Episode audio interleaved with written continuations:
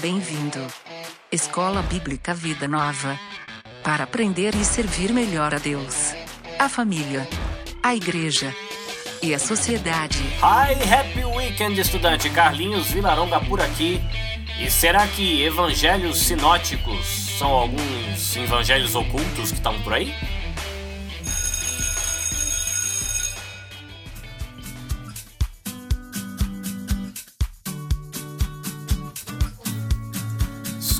Bíblica Vida Nova, edição 53, começa com recados de secretaria. Lembrando que você encontra a gente no Spotify, você encontra a gente nos seus agregadores de podcast e também no SoundCloud. Lembrando que você só encontra os três últimos episódios nesse recurso e que a coleção completa você vai ter no YouTube. Recados introdutórios dados, chamemos, pois, a nossa secretária virtual Hermanita. Plano de aula para hoje. Hola a todos. Para comenzar la clase de hoy el profesor nos hablará un poco sobre el Imperio Romano, ya que él olvidó este tópico en la clase pasada. Seguimos después para los Evangelios de Mateo, Marcos y Lucas, con sus semejanzas y diferencias. Una conversación sobre propósitos y futuro en nuestro café. El profesor Mateo, una vez más nos ayudará con el idioma japonés. Al final una revisión del libro del profeta Oseas. ¿Todos listos? Muito bem, ouvimos a nossa secretária, então bora pra aula.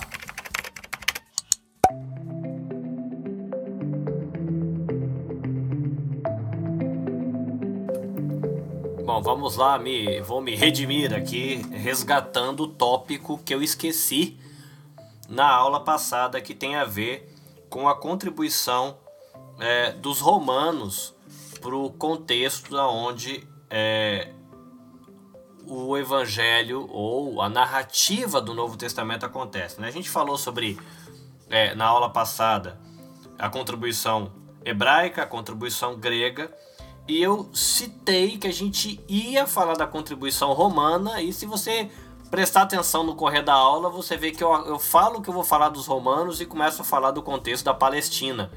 Eu deixei para lá.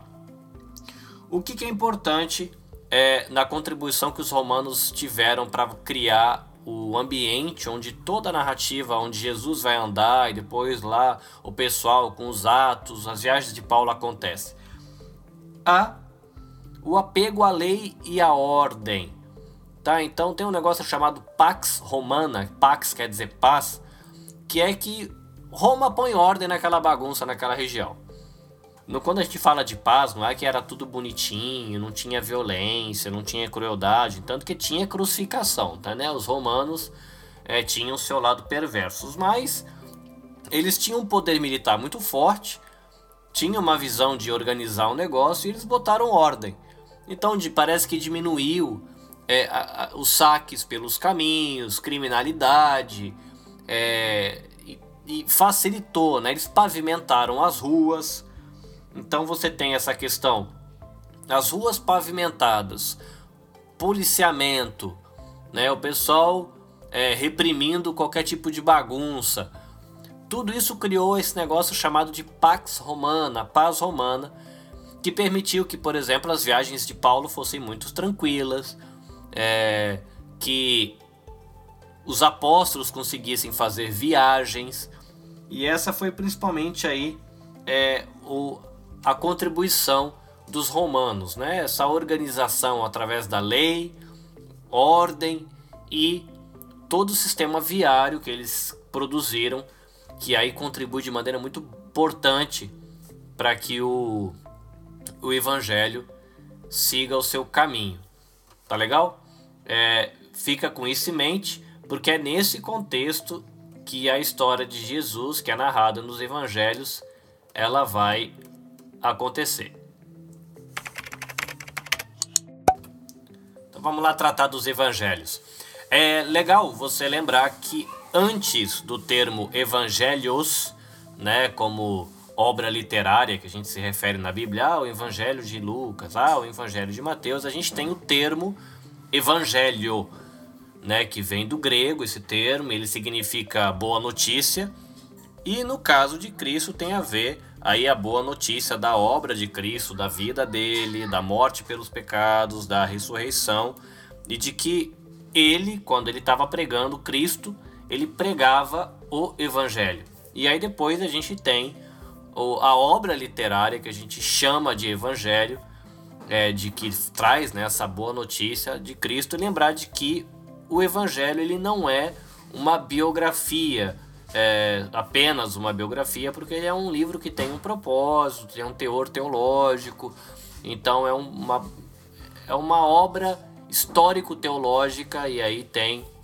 é, esse termo, né, essa categoria evangelhos.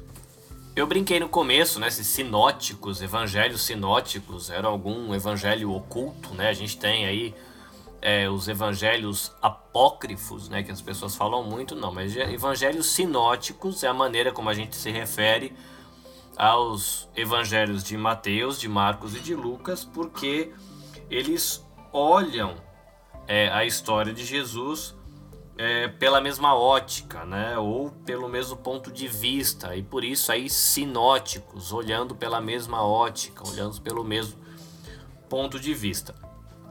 Cada evangelho tem é, características que são próprias desse evangelho, características específicas. A gente vai gastar um tempo olhando essas características e, no todo, os evangelhos sinóticos, né, Mateus, Marcos e Lucas, eles também têm muitas semelhanças. E a gente vai ver um pouco dessas semelhanças depois.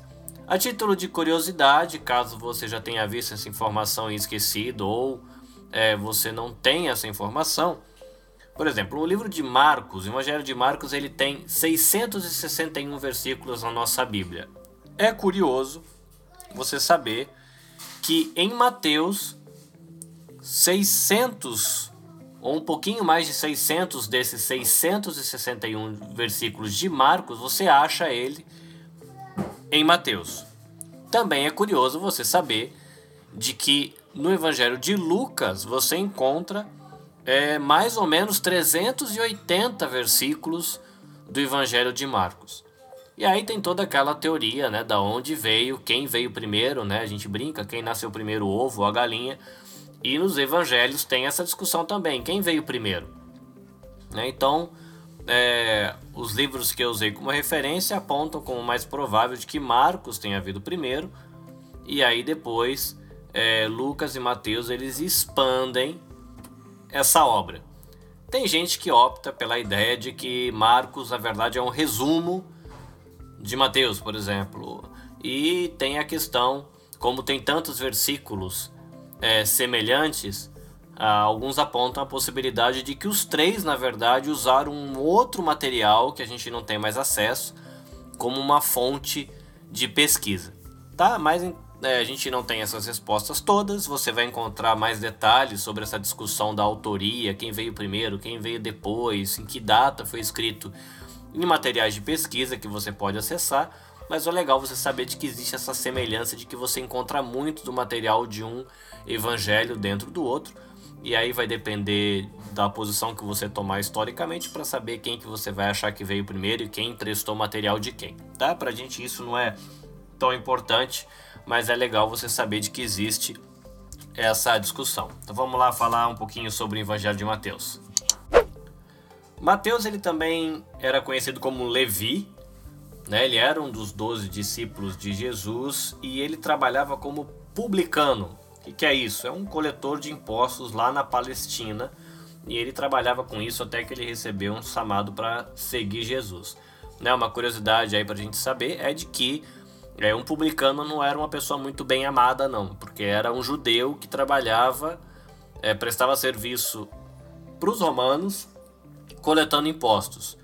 E é, diz que eles coletavam um pouquinho a mais, pegavam uma gorjeta aí do povo, então eles exploravam a sua própria nação. Então eles não eram muito amados por conta dessa postura, mas é muito legal ver que Jesus ele chama uma pessoa com esse tipo de atividade relacionada com a política, impostos, inclusive né, a gente vê no Brasil muito, né, hoje se falar de corrupção, e a gente vê Jesus chamando um cara que estava envolvido nesse meio, que era um meio considerado corrupto, E aí Deus cura o cara e usa ele de maneira muito abençoada no ministério, treina o cara, e tanto que o cara é autor do evangelho e a gente conhece é, parte da história de Jesus graças a um coletor de impostos provavelmente corrupto.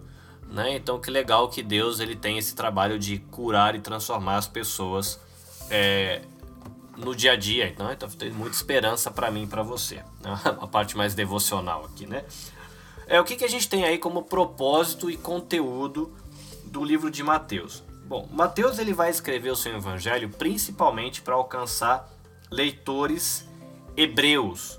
E aí ele apresenta Jesus como Messias, o rei dos judeus. E aí isso vai fazer sentido quando você vê é, alguns relatos, por exemplo, o fato de Mateus começar com a genealogia, onde ele começa essa genealogia, por quem ele passa, como termina, a visita dos magos, né, dando presentes que são tem a ver com o rei, a entrada dele em Jerusalém é, e algumas outras coisas que dentro do, do, da proposta do Evangelho de Mateus de mostrar Jesus como o Messias, o Rei dos Judeus, vai fazer muitos sentidos. É, tem aí a questão também da expressão Reino dos Céus, né? Um, uma expressão aí usada apenas em Mateus. Você vai ter em outros lugares a expressão Reino de Deus, mas ele usa a expressão como Reino dos Céus. E o livro de Mateus, o Evangelho de Mateus, ele é uma transição bem natural entre o Antigo Testamento e o Novo Testamento, porque ele trabalha muito conectando as profecias do Velho Testamento, as profecias sobre a vinda do Messias, principalmente, e conectando isso com a pessoa de Jesus, que era a, o cumprimento dessas profecias. Né? Como se o Velho Testamento estivesse falando assim: olha, o Messias está vindo. E aí entra Mateus com sua narrativa dizendo: ó, ele veio. Né? Então, é, você vai ver aí no início do Evangelho de Mateus e em outros lugares muitas conexões. Você fala, olha, no, no passado a profecia dizia tal coisa, então Jesus fez isso. Né? Essas conexões são importantes. Uma coisa que Mateus faz é ele dar uma importância é, para os discursos de Jesus. Né? Então você tem é, uma narrativa a respeito de Jesus e na sequência ele coloca aí uma porção de discursos. Você tem, por exemplo, meados ali de capítulo 5 a 7, o Sermão do Monte, você tem um discurso no capítulo 10 que tem a ver com o chamado dos doze apóstolos, você tem as parábolas do reino no capítulo 13, Jesus discorrendo sobre grandeza e perdão no capítulo 18 e o discurso profético que fica ali entre capítulo 24 e 25. Né? Então, essas, o material de referência que a gente está usando diz que essas narrativas, depois os discursos, tudo isso tem conexão com essa questão de tentar mostrar Jesus como rei, o Messias prometido, aquele que os profetas disseram que estava vindo e que no fim já tinha vindo.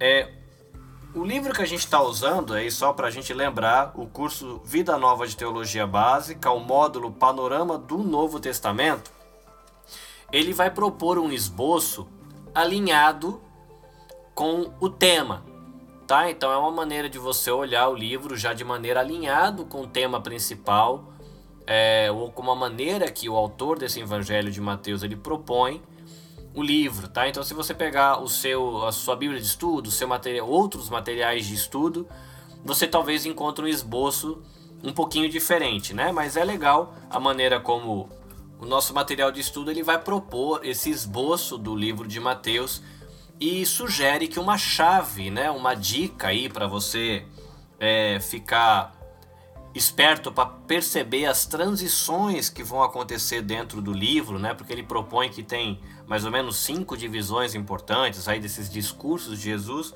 É a expressão quando Jesus acabou, aí dependendo é, da tradução, ó, quando Jesus concluiu, ou tendo acabado Jesus, ou tendo Jesus acabado, alguma coisa assim. Mas essas expressões elas vão dizer para você onde é que termina um bloco de narrativa, um bloco dentro da estrutura de Mateus. Tá? Então, se você conectar aí introdução, detalhes finais, tudo, é, a gente teria um esboço mais ou menos assim. Você vai ter do capítulo 1 até mais ou menos o capítulo 4 a apresentação do rei. Você vai ter capítulo 4 até o capítulo 7 as exigências desse rei. Capítulos 8 a 11 as obras, os feitos desse rei. Dos 11, capítulo 11 a 13, mais ou menos, os planos do rei. Capítulos 13 a 19, qual é o destino desse rei. Você vai ter 19 a 26, quais são os problemas do rei. Você vai ter do 26 a 28, a morte e ressurreição do rei. E no finalzinho do capítulo 28, a comissão feita pelo rei. Né? Isso aqui você tendo uma imagem bem sintética do livro de Mateus. Lembrando que, como ele estava direcionando a sua literatura para leitores hebreus, os detalhes que ele inclui, é, tudo isso é para criar uma conexão com esse leitor, tá? Então você vai com isso é, conseguir ver, apesar de Mateus, Marcos e Lucas, os evangelhos que olham pelo mesmo olhar, né, os evangelhos sinóticos, olharem pelo mesmo olhar, cada um tem essas peculiaridades, né? Então é legal você olhar porque não serão contradições, serão características que vão ser complementares, tá? Você vai complementar é, a leitura de um evangelho com informações e a perspectiva que o outro adota, com o foco que ele adota, e isso é bem legal para você enriquecer é, os seus estudos. Vamos lá dar uma olhadinha no Evangelho de Marcos.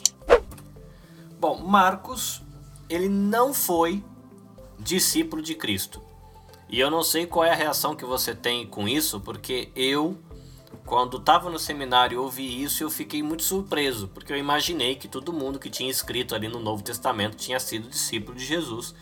E descobri que Marcos não tinha sido discípulo de Jesus, me deixou bem surpreso. Então você tem Mateus é, como discípulo, e aí você imagina assim: ah, se ele é discípulo, ele viu Jesus falando e fazendo coisas. E Marcos não era discípulo, então no primeiro momento poderíamos pensar de que ele não tinha visto, mas é provável que ele tinha visto se eu não tiver enganado, porque o material de referência que ele não cita isso, se eu não me engano, eu li em algum lugar que pode ser que aquele garoto que fugiu peladão lá quando foram prender Jesus fosse ele, tá? Mas é, aqui uma lembrança vaga. Mais importante do que, que a gente sabe, né? Tem coisas que a gente não sabe sobre Marco, mas o que, que a gente sabe? De que ele era nativo de Jerusalém, a gente tira isso do livro de Atos. A gente sabe pela primeira carta de Pedro que ele era companheiro de Simão Pedro. A gente sabe por Colossenses que ele era primo de Barnabé. E a gente sabe que Barnabé ele tinha um relacionamento muito estreito com Paulo e os apóstolos lá em Jerusalém. Então, ele tinha é, muitas testemunhas oculares e ele tinha aí material de sobra para trabalhar é, na, na elaboração né, do seu evangelho. Tem um cara chamado Papias, ele é, escreveu aí no ano 112 de que Marcos era o intérprete de Pedro, né? Usando uma expressão em japonês, Marcos, ele era Tsuyaku. E aí você imagina Pedro pregando e quantas vezes que ele contou e recontou a história de Jesus. Então, além de, de todo o entorno, né, com contato com outras pessoas que tiveram é, contato pessoal com Jesus, andaram com ele, viram ele, e ele falando e fazendo muitas coisas, ele ainda teve oportunidade, através de Pedro, durante as pregações, as viagens de Pedro, de traduzir isso, sabe lá quantas vezes. Então seria muito é, seguro ele tendo isso fixo na memória. É, o nosso material de referência ele sugere que quando você olha ali o, o, a pregação de Pedro, em Atos capítulo 10, é, e você faz uma comparação detalhada com o Evangelho de Marcos, é, o material de referência diz que você consegue perceber a semelhança aí de que é, o Evangelho de Marcos é uma expansão do discurso de Pedro, né? Então aquilo que era muito próprio de Pedro na maneira dele apresentar o evangelho, e aí seria expandido colocando mais informações por Marcos, tá? Eu não fiz esse estudo detalhado nesse nível, estou só compartilhando com você o que o material que eu usei como pesquisa traz.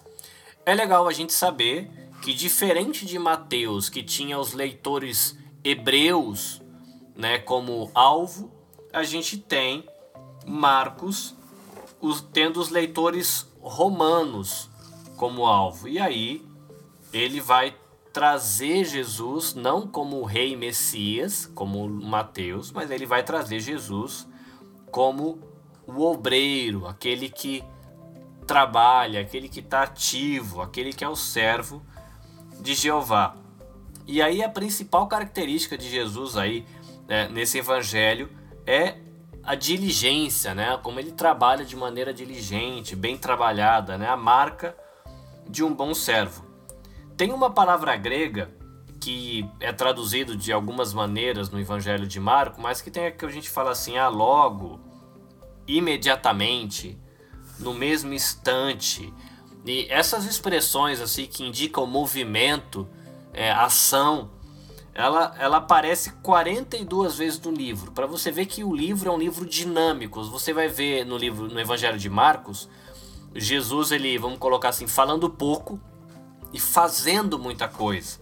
Né? Isso faz sentido porque ele estava tentando se comunicar com leitores romanos e o leitor romano era um cara muito atarefado, né? O povo romano era um povo atarefado, um povo pragmático que gostava de coisa que funcionasse e esse leitor romano tinha essa característica. Então, Marcos, com o objetivo de conectar com essas pessoas, conseguir se comunicar com eles, eles apresenta Jesus como esse obreiro, esse servo de Jeová, diligente, que está o tempo todo em ação e você vai lendo o livro o Evangelho de Marcos, você vai se reparar que vai repetir muito isso, né? Dependendo da tradução, é logo, imediatamente, no mesmo instante, logo, sei lá, algumas coisas assim que vai indicação. E isso vai ser muito importante. Uma coisa interessante você perceber também dentro do Evangelho de Marcos é que ele gasta uma boa parcela do livro falando ali da paixão de Cristo. E a gente lembrando, quando a gente falou lá de introdução bíblica, lá atrás, de que o quanto de material é dedicado para um assunto dentro da narrativa pode mostrar para a gente ênfases do autor e aquilo que ele está querendo reforçar, aquilo que ele está dizendo que é mais importante. Tá? Então é interessante você saber que uma boa parte do livro, no final ali, mas proporcionalmente, você vai ter esse livro é, dedicando bastante tempo à paixão de Cristo, mostrando qual que era a parte que ele queria é, dar ênfase e indicar.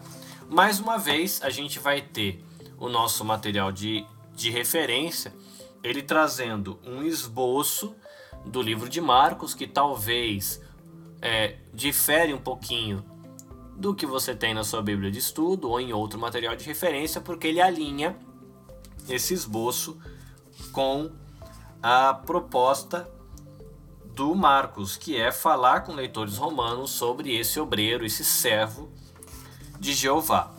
Então eles vão mostrando esse cara que está sempre trabalhando, fazendo. A gente tem no capítulo 1 uma introdução, alguns eventos preparatórios. Aí você vai ter começa a ação, né? Você vai ter a primeira viagem para Galileia, ali se encontra milagres e parábolas e tudo isso aí até mais ou menos o capítulo 4 do capítulo 4 para o capítulo 5, você vai encontrar a segunda viagem para Galiléia. Capítulo 6, o retiro para o deserto. Do capítulo 6 para o 7, a terceira viagem para Galiléia. Capítulo 7 ao 9, a viagem ao território do norte. E ali, mais ou menos no capítulo 8, né, o primeiro anúncio da paixão e aí você vai ter a quarta viagem para Galiléia no capítulo 9, ainda no capítulo 9, o segundo anúncio da paixão, a viagem pela Pérea e pela Judéia, e aí para você se localizar, tá? É melhor você fazer o uso de um atlas, aí você olha e vai acompanhando. A viagem para Pérea e Judéia é mais ou menos o capítulo 10, e ainda no capítulo 10, o terceiro anúncio da, da paixão de Cristo. Vai mostrar do capítulos 11 a 13 o ministério em Jerusalém e, no final, a paixão e a ressurreição do capítulo 14 ao 16. Lembra que a gente está falando de um evangelho que tem muita ação, né? Um leitor romano que é pragmático, muito ocupado, e aí Marcos ele mostra Jesus como esse cara que também age muito, né? Então você vê viagem, ele foi para tal lugar, ele foi para tal lugar, aí ele cura, aí ele fez, aí ele foi, aí ele fez, ele foi, ele fez. É importante você perceber essa dinâmica, porque aí você vai ter uma visão complementar no Evangelho de Mateus, né? Você lê o Evangelho de Lucas com os enfoques que ele dá no Evangelho, aí você complementa com Marcos e os enfoques que ele dá com seu evangelho, mas os evangelhos sinóticos não acabam em Mateus e Marcos. A gente tem também Lucas. Então vamos olhar um pouquinho quais são as peculiaridades do evangelho de Lucas. Mais uma vez a gente se depara com um cara que não era apóstolo, tá? Então você vai ter Mateus, que era apóstolo, Marcos, que não era, né? A primeira referência para você lembrar, ele era companheiro de Pedro. E a gente tem agora Lucas, que também não foi discípulo de Jesus. A gente sabe que ele era médico, por uma informação que a gente encontra em Colossenses, e a gente sabe que ele foi um companheiro do apóstolo Paulo, por uma referência no livro de Filemon, e aí, lembrando que Lucas ele escreve dois livros, tá? Ele escreve o Evangelho e ele escreve aí o primeiro livro sobre a história da igreja, que é o livro de Atos dos Apóstolos. Lembrando que é, Lucas ele escreve esse livro para um cara chamado Teófilo, que, se eu não me engano, existe uma discussão se Teófilo é nome ou é título, mas ele escreve para esse cara. Qual que é o ponto? Mateus escreve para Hebreus, Marcos escreve para Romanos e Lucas, quando ele escreve para o Teófilo, ele está se comunicando com leitores gregos, leitores gentios. E ele apresenta Jesus como o filho do homem, o ser humano ideal, já que os gregos tinham muita preocupação com essa questão do homem perfeito, e aí ele desenvolve a narrativa a respeito de Jesus como que para colocar fim a essa busca. Falar, ah, vocês estão procurando o homem perfeito, a encontrar o ser humano perfeito, né, de se desenvolver. Tá aí, ó. Jesus é o homem perfeito. Lucas, ele tem aí passagens importantes, por exemplo, o relato do nascimento de Jesus, quando Deus ele dá testemunho do seu filho, você tem o anúncio de Jesus como ungido, a missão dele como filho do homem. Você ainda pode aí conectar, é, incluir junto com essas passagens como importantes, é, a ênfase que Lucas ele vai dar a orações de Jesus, as parábolas que Jesus vai ter em Lucas são muitas e como Lucas ele vai descrevendo aí características humanas é, na narrativa. Por exemplo, na maneira como ele lida com pessoas de destaque, né? Essa questão de aí como o Espírito Santo vai trabalhando nele é, nessa vivência humana, né? E isso é importante, já que ele está falando para esse público grego que está aí buscando, né, a questão desse tema do o homem perfeito, né? Qual é o ser humano ideal, né? Você vai ver a filosofia grega falando muito sobre isso, né? Como é que você encontra essa questão do ser humano ideal. Lucas ele vai trabalhar esse tema com esse enfoque para alcançar os seus leitores e trazendo a ideia de que Jesus, esse ser humano ideal, o filho do homem, homem perfeito, ele trouxe as boas novas de Deus e entregou essas boas novas para toda a humanidade. Mais uma vez, o material de referência que a gente está usando, ele vai trabalhar com um esboço, uma estrutura do livro, tentando alinhar ah, a estrutura do esboço ao tema proposto. Então a gente tem no livro, no Evangelho de Lucas, o tema do Filho do Homem. Então o esboço ele vai trazer esse mesmo conceito dentro da sua estrutura. Tá? Então você tem aí palavras iniciais, declaração do propósito de Jesus no início do capítulo 1. Entre o capítulo 1 e o capítulo 4, o livro ele vai trabalhar a preparação do Filho do Homem. Do capítulo 4 até é, quase o final do capítulo 9, vai mostrar o ministério do Filho do Homem na Galileia. Capítulo 9 a 18, o ministério do Filho do Homem na Pérea capítulo 18 a 21, o ministério do Filho do Homem em Jerusalém. 22 a 23, o ministério da paixão do Filho do Homem. E você vai ter no final aí do capítulo 24 o ministério da ressurreição do Filho do Homem, tá? Então uma tentativa de fazer um esboço bem alinhadinho com a proposta do livro. E até aqui a gente viu aquilo que seriam algumas diferenças, né? Algumas características peculiares de cada é, evangelho, mas tem muitas características que são comuns aos evangelhos e é isso que a gente vai dar uma olhadinha agora. O que, que a gente tem de comum entre os evangelhos? Então, cada evangelho ele vai ter uma ênfase distinta, mas vai ter eventos e algumas coisas que são trabalhadas em todos eles. Aí acaba que sendo isso acaba ficando muito conhecido, né? Os que a gente a parte do evangelho, da narrativa dos evangelhos que a gente mais conhece são essas narrativas que são comuns a todo mundo. Você tem, por exemplo, o anúncio de João Batista, o batismo de Jesus, a tentação dele, é, ensinos e milagres. Você tem a transfiguração, o julgamento, morte é, de Jesus e a sua ressurreição. Né? Todos esses detalhes você encontra em todos os evangelhos e é normalmente a imagem que a gente faz principal, assim, né? Às vezes você não vai lembrar é, a parábola que você está recordando em que evangelho tá. Mas às vezes essa parábola está em dois evangelhos, algumas parábolas estão nos três, tem algumas que estão só em um, mas o nascimento, o que João Batista fez, a transfiguração, tudo isso fica muito marcado, é o que as pessoas mais conhecem justamente por ser aquilo é, que os evangelistas trabalham. Eles trabalham também de maneira é, mais detalhada a maneira como Jesus nasceu, que não foi uma maneira muito comum.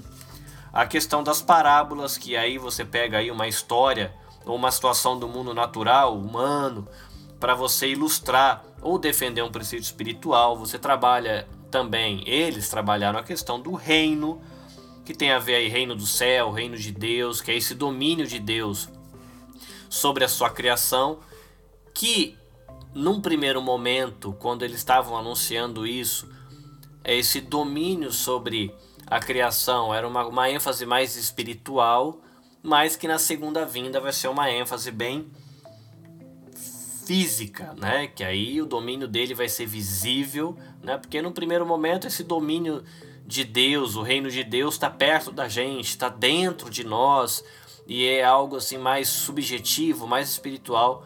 Mas na segunda vinda vai ser algo mais físico, mais palpável, visível. Vai ficar bem fácil. Eles também trabalham bastante a questão dos milagres e aí como é, uma prova, né? Os milagres como uma prova da natureza messiânica de Jesus como também uma maneira de mostrar para as pessoas que eles tinham carências aí que iam além da carência é, física, né? Ou mas é uma carência espiritual. É interessante porque o ungido de Deus tem esses dois aspectos na sua comissão, né? A proclamação do evangelho e a realização dos milagres.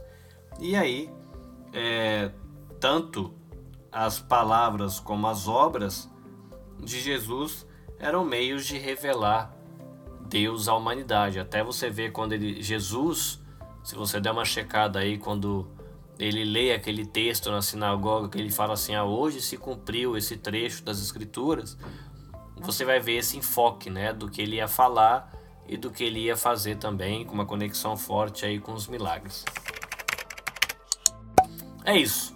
Né? Com essas informações você acaba aí tendo uma uma boa perspectiva para olhar os evangelhos sinóticos, tá? Não confunda sinóticos com apócrifos, tá? Os evangelhos apócrifos são aqueles que a gente ouve falar, né? Evangelho de Maria, Evangelho de Judas, Evangelho de Tomé, Evangelho acho que de Pedro, acho que também tem, tá? Então, evangelhos apócrifos são esses que são rejeitados é, como escritura sagrada e os evangelhos sinóticos, aqueles evangelhos que olham a história de Jesus de uma ótica ou de uma mesma perspectiva, tá? Apenas para reforçar para você, Mateus escrevendo para Hebreus, apresentando o rei Messias, Marcos escrevendo para Romanos, falando aí do servo de Jeová e Lucas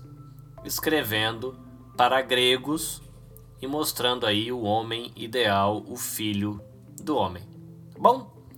Divirta-se com o conteúdo, vai lá pegar a sua Bíblia de estudo, mais o material, reforça o conhecimento, amplia o que você aprendeu aqui e para relaxar, enquanto você faz toda essa revisão e procura seu material de estudo aí, bora lá para gente tomar um cafezinho. Cough break. Cough break.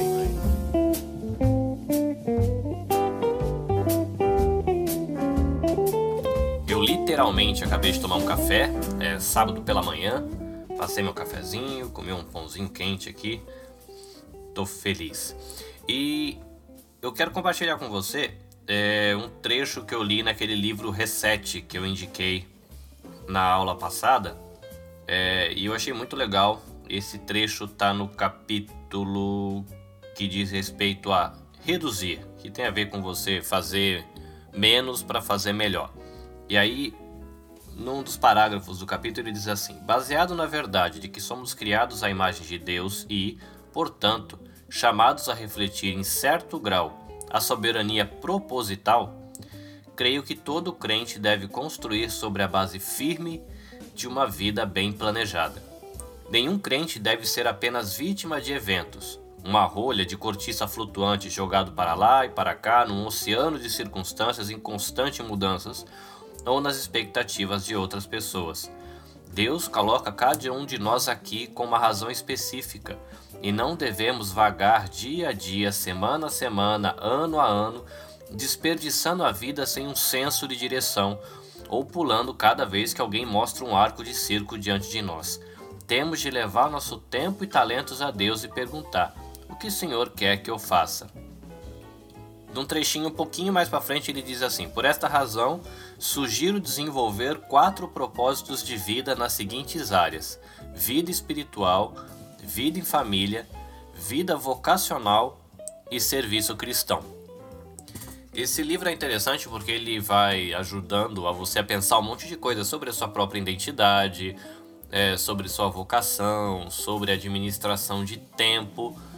E quando ele começa a falar sobre administração de tempo, como é aqui, ele dá essa sugestão de você colocar propósitos. Olha, para minha vida eu quero isso daqui a cinco anos. E aí você estabelecendo o que são suas prioridades, vai ficar mais fácil você reduzir tempo gasto com o que não é prioridade.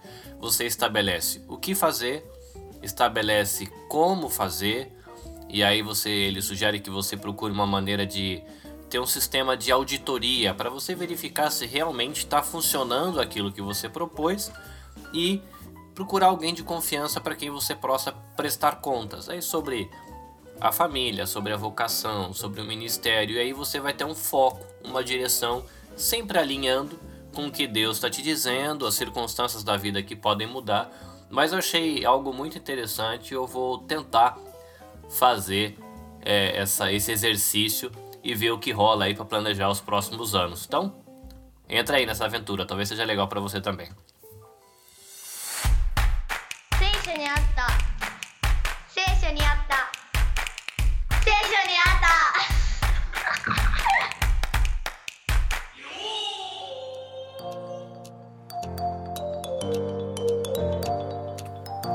Sensei, o negócio shimasu. Oi, minasan. E aí, Sensei, como é que tá a semana? Semana de provas. Uau! O que, que eu poderia dizer para uma pessoa que está em semana de provas? Você poderia falar Gambate kudasai. Tá, gambate kudasai. E o que quer dizer isso? Se esforce. Uau, então gambate kudasai. Sensei, essa é a terceira semana de aula. Bom, né? Yeah! E a gente aprendeu algumas coisas, é, entre elas como é que fala a Bíblia. Seisho. A gente aprendeu como é que fala Antigo Testamento. Kyuyaku Seisho.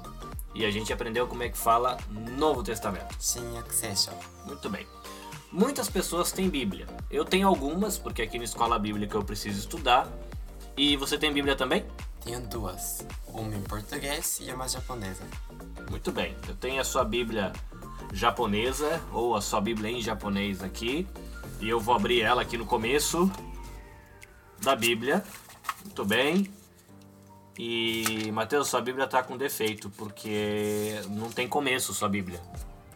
Porque esse é o fim. Como assim é o fim, Mateus? A Bíblia japonesa começa do outro lado. Tá. Ah, é, tem uma cruz aqui. Tá interessante, uma coisa diferente então da Bíblia em português e da Bíblia em inglês também é que essa Bíblia ela começa da direita para a esquerda, então eu vou ter que folhear ela ao contrário. E aqui eu tenho outra coisa estranha, Mateus. Como é que lê isso? De cima para baixo. Ah, ok. Então a Bíblia em japonês a gente abre ela do lado direito, folheia ela sentido ao lado esquerdo, as letras estão alinhadas de maneira que a gente lê de cima para baixo e na página a frase ela acontece também da direita para a esquerda. Mateus, aqui tem uns, umas letras com muitos traços e tem algumas letras com poucos traços. O que, que é isso? Essa folha tem kanji, hiragana, katakana. Ok, então a gente tem tema para nossa próxima aula: entender o que, que é kanji, hiragana e katakana. E para os estudantes não ficarem com curiosidade, a gente posta na rede social a foto de uma página da Bíblia em japonês. Até a próxima aula. Sayonara! Sayonara! Atenção classe, começa agora a aula extra. Porque aprender é bom.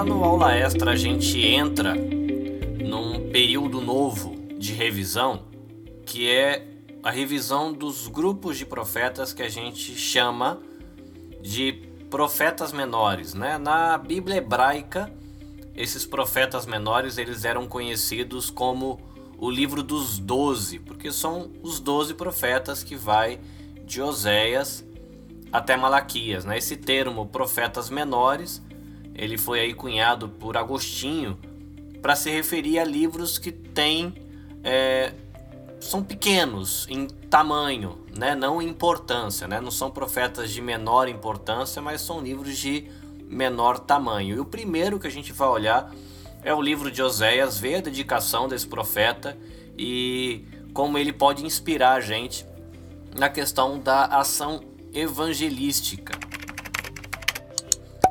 É importante só para a gente se localizar nessa revisão de que Ezequiel e Daniel, que foram profetas que a gente estudou nas revisões passadas, eles eram profetas do exílio. E agora que a gente está nos profetas menores, a gente dá um passo atrás, porque Oséias ele está antes do exílio. É um profeta falando ao povo de Israel e chamando esse povo aí ao arrependimento, tá? Israel, a tribo do norte, né? O exílio que a gente vê lá Ezequiel, Daniel tem referência ao exílio na Babilônia da tribo do sul. Então a gente dá um passo atrás e vai na época que ainda tinha o reino do norte, que ele foi na verdade derrubado antes da queda do reino do sul. Ok? Vamos lá algumas informações básicas. A gente tem como data do livro por volta do ano 740 a.C. O autor do livro de Oséias é o próprio Oséias, que é um profeta de Israel, que tem o seu ministério aí no reino do norte, né, o reino de Israel, e tinha como alvo mostrar o pecado do povo de Israel. O versículo chave a gente pode deixar Oséias 3:1, que diz assim: Então o Senhor me disse: Vá e ame sua esposa outra vez, embora ela cometa adultério com um amante. Isso mostrará que o Senhor ainda ama Israel, ainda que o povo tenha se voltado para outros deuses e sinta prazer em lhes trazer oferta. E a palavra-chave do livro será perdão. Para você pensar aí é, em questão de um esboço do livro, os capítulos de 1 a 3 envolve aí relatos que tem a ver com a família Joséias, vai trazer uma mensagem que vai tratar de assuntos como infidelidade, castigo e vai falar também da restauração da esposa de Oséias. A gente tem do capítulo 4 ao capítulo 10 é, envolvendo aí questões do povo de Israel, uma mensagem que vai falar sobre juízo desse povo, e dos capítulos 11 a 14, ainda envolvendo a questão do povo de Israel, vai falar sobre a restauração desse povo. Se a gente fosse tentar sintetizar, né, resumir o livro de Oséias em uma frase, a gente poderia deixar assim: usando sua família e a traição da esposa, o profeta mostra a infidelidade do povo de Israel e o amor leal do Senhor é, você vê que a frase ela resume de que tem uma relação muito próxima da questão do profeta e sua família. E quando você tiver contato com o livro de José de novo, repara nesse detalhe, né, dessa relação entre a mensagem do profeta e a sua família. Por exemplo, no que diz respeito à esposa, que é Gomer, ela se prostitui, né, ela adultera, ela trai é, o profeta, e isso tem um, uma indicação de como Israel se afasta de Deus com o pecado da idolatria. Vai ter um filho que chama Jezreel, e o nome significa Deus semeia, que tinha aí uma relação com uma profecia que indicava o juízo do cativeiro. Você tem uma filha que chamava Lohuama. O significado do nome é desfavorecida e apontava para o sofrimento que ia haver no período do cativeiro. E tem um filho também chamado Loami, que tem o significado do nome em não meu povo. E essa criança ela simbolizava a rejeição da aliança por parte de Israel. Você tem o casamento do profeta. Você vai ter ele casando com Gomer e você vai ver no relato do livro que ela se envolve com prostituição e a gente fica é, um pouco chocado, fala poxa que depravação dessa mulher e esse, esse, essa sensação de repúdio. Mas é interessante porque no livro de Oséias essa, essa questão do casamento dele, a postura da mulher se torna uma analogia da postura do povo em relação à idolatria. Né? A mulher ela se de, era depravada, né? uma postura condenável na relação de adultério, de prostituição, e você tem essa mesma analogia tentando é, indicar como era a postura do povo que estava rejeitando a Deus. A parte interessante, como você vê que a infidelidade sexual ela destrói o casamento, é algo que é julgado, é condenado, mas essa mulher, dentro do relato do livro de Oséias, ela é alvo da misericórdia e de amor do marido. E isso aponta para a questão da graça de Deus, né? que ele reconcilia o povo dele consigo mesmo. Né? Então, ao mesmo tempo que esse casamento mostrava a depravação do povo, ao olhar a depravação da mulher, quando Oséias ele se porta, se porta para com ela, né? com misericórdia, com amor, esse mesmo casamento acaba sendo aí uma, uma ilustração de como Deus é misericordioso, amoroso e tem muita graça e nessa manifestação de graça ele reconcilia o seu povo com ele mesmo. A gente tem também algumas doutrinas, né, que o livro de Oséias ele aponta para gente. Uma dessas doutrinas tem a ver com o conhecimento de Deus. O livro de Oséias ele vai tratar do fato de que é, a relação desse povo com a idolatria tem na, no seu cerne, ou parte do problema, a questão da falta ou do, da negligência do conhecimento de Deus. E não só isso, falta conhecimento e os, as pessoas que eram responsáveis de transmitir esse conhecimento estavam rejeitando esse conhecimento. E aí, uma questão importante nessa questão da doutrina do conhecimento de Deus que uh, o livro de Oséias traz é lembrar que conhecimento não é apenas você saber alguma coisa mas que conhecimento é um convívio íntimo e relacional. tá? É uma questão de relacionamento e de um convívio íntimo. Então, do mesmo jeito que a esposa, ela estava rejeitando esse convívio íntimo e relacional com o marido, a rejeição do conhecimento de Deus era o povo rejeitando essa relação íntima e esse convívio com o Deus deles para ir atrás da idolatria, tá? Então ela é uma questão importante, né? Saber coisas a respeito de Deus, é, como apontado aqui no livro de Oséias, não é tudo, né? A gente pode, aqui na escola bíblica, a gente está comunicando é, conhecimento no sentido de, de informação. Mas é um alerta para gente, até mesmo a gente que é estudante aqui de escola bíblica, saber que saber coisas a respeito de Deus não quer dizer que a gente tenha relação com Deus, nem que tenha intimidade, convívio com Deus. Então a gente tem que ficar alerta. É, o livro de Oséias também vai ajudar a gente a pensar sobre julgamento e salvação, até porque tem uma estrutura dentro do livro, né? Que ele, ele traz uma palavra de julgamento, depois ele traz uma de salvação, depois ele traz uma palavra de julgamento, traz uma palavra de salvação, traz uma palavra de julgamento, traz a questão de salvação. Então, é, julgamento e salvação são coisas que lembram a gente da questão do, da denúncia do pecado, da condenação que o pecado traz, mas também da questão da graça, do amor, da misericórdia que a gente já tinha falado, que traz a luz. E falando em amor, tem um texto, uma parte de Oséias, né, que é capítulo 11, versículo 9, que Deus que ele fala assim, olha, porque eu sou Deus e não sou homem. Né? E essa questão desse, desse porque eu sou Deus e não sou homem está muito conectado ao amor de Deus. E esse amor de Deus e o fato do amor ser de Deus e não de um homem, né, que é falho, que muda, essa é a razão para que Deus ele não desistisse do seu povo e demonstrasse uma compaixão imensa para com esse povo. Né? Então, Oséias ele acaba apoiando nesse conceito de que Deus é um Deus que ama, com um amor do próprio Deus, né? um amor perfeito, e de que aí por isso você poderia olhar para o futuro com uma um olhar de esperança, porque existe esperança porque tem amor de Deus, né? Não tem tem julgamento, mas também tem salvação. Tem uma expectativa positiva, porque Deus ele demonstra uma compaixão muito grande.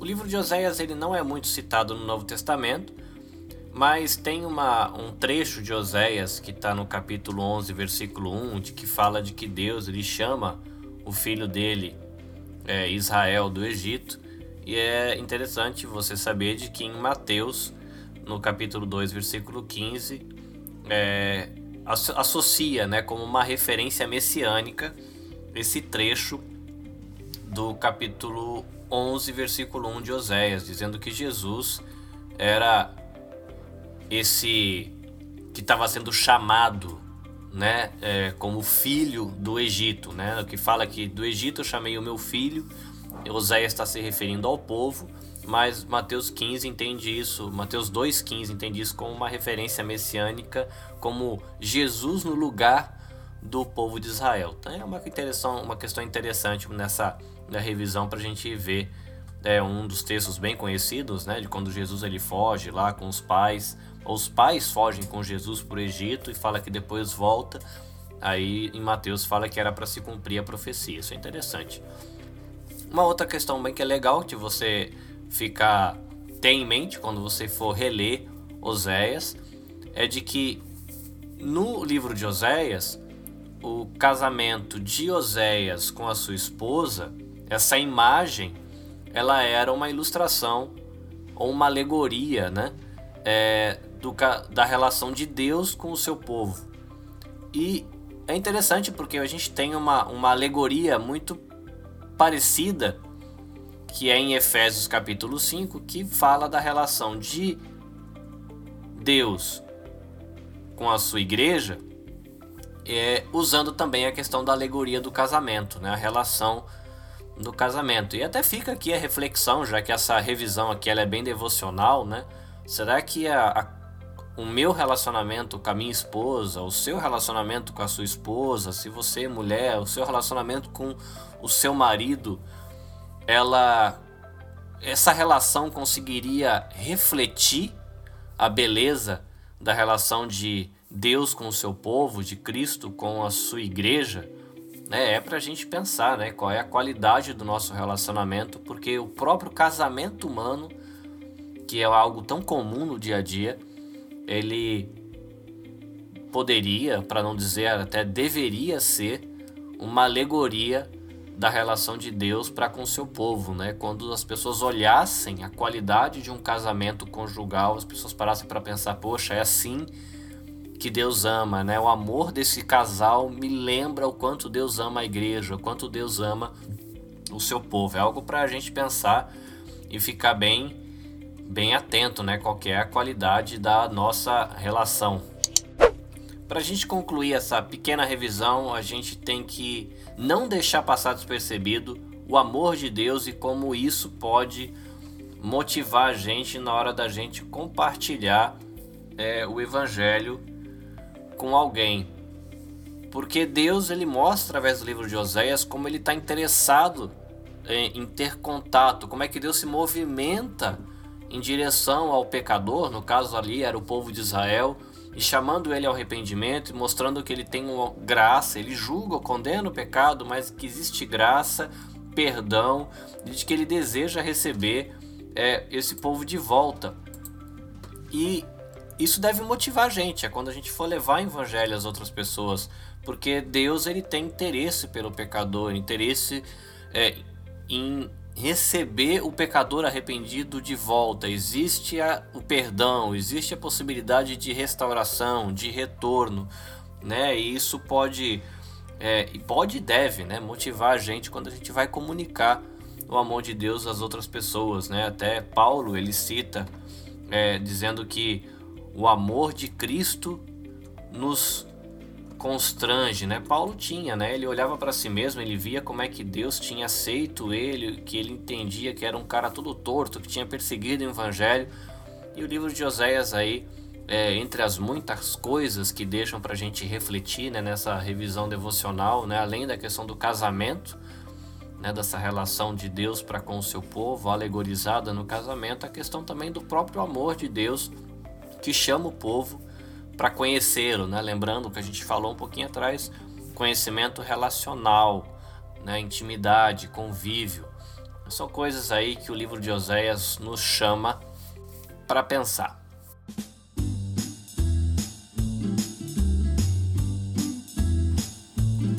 Muito bem, terminamos aqui mais uma edição do Escola Bíblica Vida Nova e um pouquinho atrasado devido a ajustes de rotina mas espero que tanto os nossos bate-papos sobre os evangelhos sinóticos, é, como também o nosso tempo no café, falando de planos para o futuro, é, o Seishon Yata falando um pouquinho sobre a Bíblia em japonês e a revisão mais devocional aí do aula extra, que tudo isso contribua para você crescer na sua relação com Deus e ajude você no exercício do seu ministério, é, na relação com a sua família, com a sociedade, com o povo lá da sua igreja e tudo isso seja abençoador.